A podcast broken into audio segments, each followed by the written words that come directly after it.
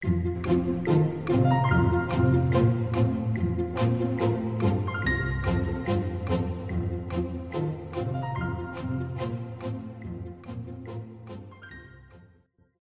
零一三年四月二十三日，美联社的推特账号发出以下讯息：新闻快报，白宫发生两起爆炸，奥巴马总统受伤，投资人大感恐慌，股价应声倒地。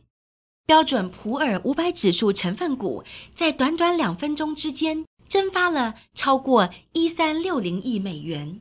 然而，这一切都是出自于一个恶作剧。市场很快恢复正常，因为人们发现这条推文并不正确，没有爆炸事件，奥巴马总统也没有受伤。但是，若你持有股票或共同基金，在短短几分钟内，这项假消息已经对你的投资组合造成非常真实的伤害。一次看懂小数据这本书中，作者提出，在数据当道的时代，我们应该要培养统计素养。当一个聪明的数据使用者，大数据太庞大，离我们太遥远，多数人无从取得，也没有工具和技术来处理这些海量数据。但是小数据就围绕在我们身边，着着实实影响着我们每一个决定和观念的形成。从食品标签到天气预报，从你的银行账户到你的医生的办公室。都是会影响着你的健康、钱包、工作和人际关系的数据。以维基百科网为例，相信很多大学生都是靠这个网站的帮助才写得出期末报告。根据网站的说法，它提供可公开编辑的内容，能让聪明的数据使用者的你停下来的，应该是最后那部分——可公开编辑。只要能上网，几乎每个人。都可以更新这个全世界最受欢迎的网站之一。那么，你又如何能相信最后的结果呢？简单的答案是：别相信。就像这个网站提到的，如果你要信赖维基百科网，请务必确认你检查了来源。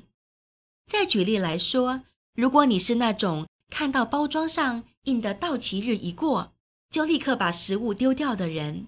你可能每年丢掉了好几百美元，甚至更多。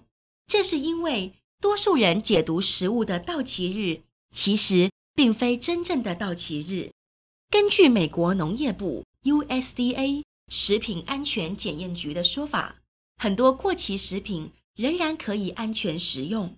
事实上，这些日期代表的不是到期，在大部分情况下，这是代表产品的品质。维持在高峰的期限，在美国农业部网站上清楚写着关于食品使用期限的准则有：最迟销售日期，这是告诉商家可以展示销售产品的期限，你应该在到期前购买商品；最佳食用日期，这是建议能品尝到最佳风味或品质的期限，并非购买。或安全食用的期限，最迟食用日期，这是建议产品品质仍维持在高峰的最后期限。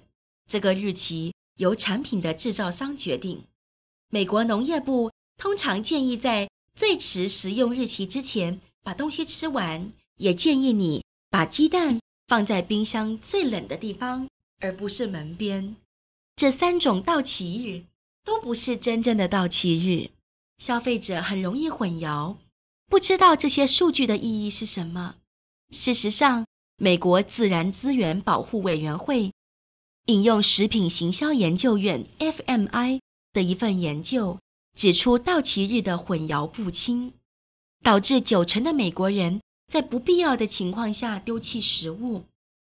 到期日是日常生活数据中绝妙的一刻，因为这阐明了。理解数据意义的重要性。